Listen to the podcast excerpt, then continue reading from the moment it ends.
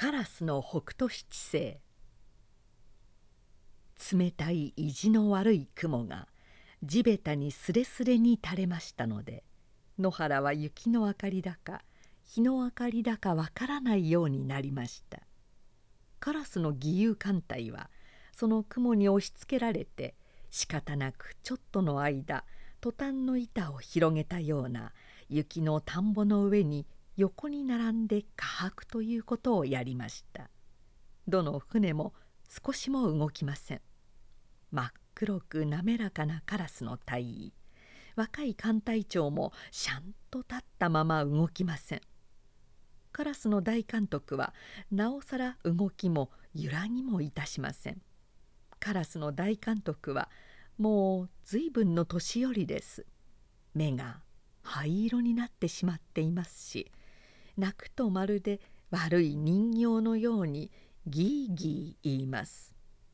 それですからカラスの年を見分ける方を知らない一人の子供がいつかこう言ったのでした「おいこの町には喉の壊れたカラスが2匹いるんだよ。おい」これは確かに間違いで1匹しかおりませんでしたしそれも決して喉が壊れたのではなくあんまり長い間空で号令したためにすっかり声が錆びたのです。それですからカラスの義勇艦隊はその声をあらゆる音の中で一等だと思っていました。雪の上に下白ということをやっているカラスの艦隊は石ころのようです。ごま粒のようです。また望遠鏡でよく見ると大きなのや小さなのがあってバレー書のようです。しかしだんだん夕方になりました。雲がやっと少し上の方に登りましたのでとにかくカラスの飛ぶくらいの隙間ができました。そこで大監督が息を切らして号令をかけます演習始めはい出発艦隊長カラスの大尉が真っ先にパッと雪を叩きつけて飛び上がりました。カラスの大尉の部下が18隻順々に飛び上がって大尉に続いてきちんと間隔をとって進みました。それから戦闘艦隊が32隻次々に出発しその次に大監督の大艦長が厳かに舞い上がりました。その時はもう真っ先のカラスの大尉は4辺ほど渦を巻いてしまって雲の鼻っ端まで行ってそこから今度はまっすぐに向こうの森に進むところでした。29隻の巡洋艦25隻の砲艦がだんだんだんだん飛び上がりました。おしまいの2隻は一緒に出発しました。ここらがどうもカラスの軍隊の不規律なところです。カラスの大尉は森のすぐ近くまで行って左に曲がりました。その時カラスの大監督が「大砲腕!」と号令しました。艦隊は一斉にガーガーガーガー大砲を撃ちました。大砲を撃つ時片足をプンと後ろへ上げる船はこの前のニダナトラの戦役での負傷兵で音がまだ足の神経に響くのです。さて空を大きく4辺回った時大監督が「別れ解散!」と言いながら列を離れて杉の木の大監督官舎におりました。みんな列を保護して自分の営舎に帰りました。カラスの大尉はけれどもすぐに自分の営舎に帰らないで一人西の方の最勝の木に行きました。雲は薄黒くただ西の山の上だけ濁った水色の天の縁が覗いて底光りしています。そこでカラス仲間でマシリーと呼ぶ銀の一つ星がひらめき始めました。カラスの大尉は矢のように最勝ちの枝におりました。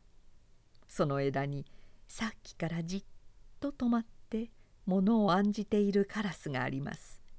それは一番声のいい宝冠でカラスの大尉の言い名付けでした。ガーガー遅くなって湿気今日の演習で疲れないかい？ガーオずいぶんお待ちしたわ。一向疲れなくてよ。そうかそれは結構だ。しかし俺は今度しばらくお前と別れなければなるまいよ。あらどうして？まあ大変だ。わ戦闘艦隊長の話では俺は明日山ガラスを追いに行くのだそうだ。まあ山ガラスは強いのでしょう？うん。目玉が出しゃばってくちばしが細くてちょっと見かけは偉そうだよ。しかしわけないよ本当？大丈夫さ。しかしもちろん戦争のことだからどういう張り合いでどんなことがあるかもわからない。その時はお前はね俺との約束はすっかり消えたんだから他へ行ってくれ。あらどうしましょう。まあ大変だわ。あんまりひどいわ。あんまりひどいわ。それでは私あんまりひどいわガオガオガオガオ泣くなみっともないそら誰か来た。カラスの大尉の部下カラスの兵装長が急いでやってきて首をちょっと横にかしげて礼をして言いました「が艦長殿天子の時間でございます。一度成立しております。よろしい。本艦は即刻期待する。お前は先に帰ってよろしい。承知いたしました。兵装長は飛んで行きます。さあ泣くな。明日もう一度列の中で会えるだろう。丈夫でいるんだぞ。おいお前ももう天子だろう。すぐ帰らなくてはいかん。手を出せ。2匹はしっかり手を握りました。大尉はそれから枝を蹴って急いで自分の隊に帰りました。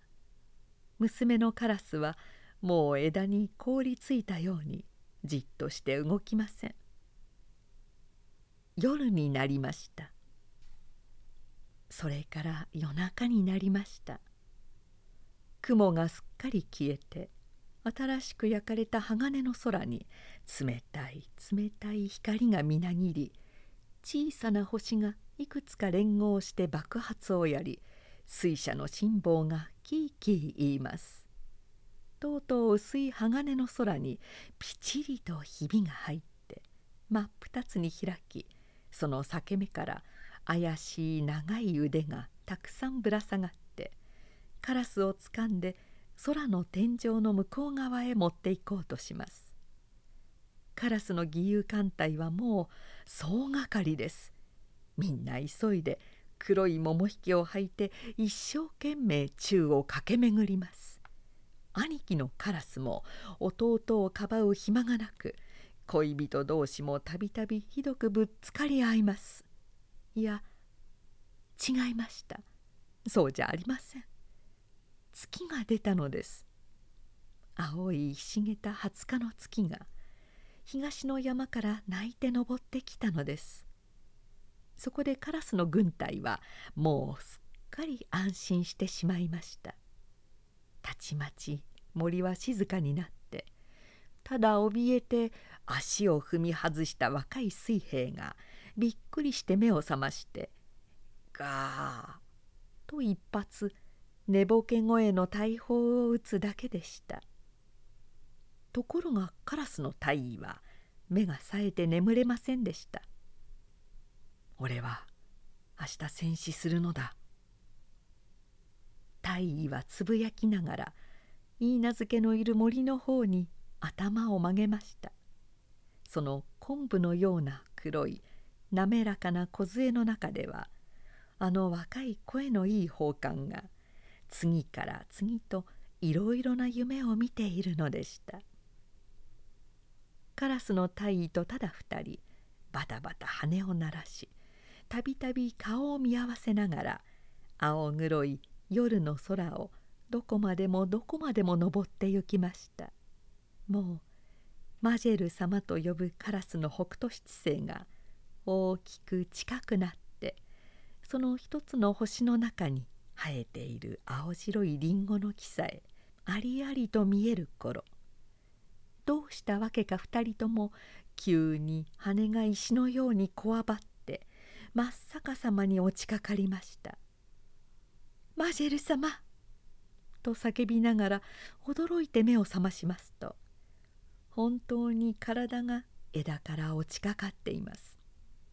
急いで羽を広げ姿勢を直し大尉のいる方を見ましたがまたいつかうとうとしますと今度は山ガラスが鼻眼鏡などをかけて2人の前にやってきて大尉に握手しようとします。